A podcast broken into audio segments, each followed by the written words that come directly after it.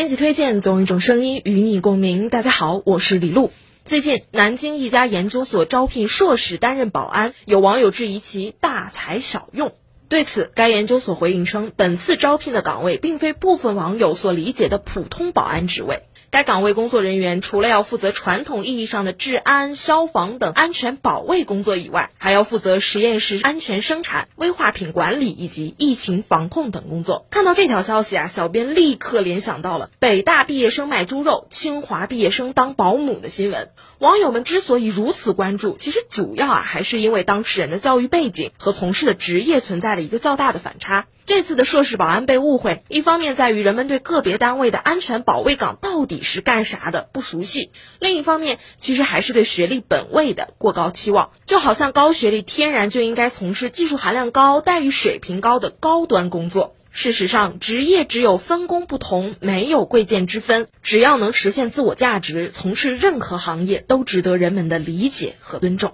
如今，随着高等教育普及程度的提升，越来越多高素质人才的就业维度也在逐步拓宽。比如，海归博士下乡做村支书，清北博士到中学做老师等。许多人由于缺乏对相应岗位的理解，认为这类现象就是高水平人才的低就。这背后凸显的其实是社会上长久以来形成的狭隘的就业观。再对比一下外卖小哥顺利考研、普通保安成功创业之类的故事，舆论习惯性的会冠以逆袭的标签，这又何尝不是一种刻板印象呢？要打破这些偏见，我们需要树立正确的择业观和就业观。不论教育背景如何，只要能运用所学服务社会，让个人追求与社会需求实现双向奔赴，就是人尽其才的最好注解。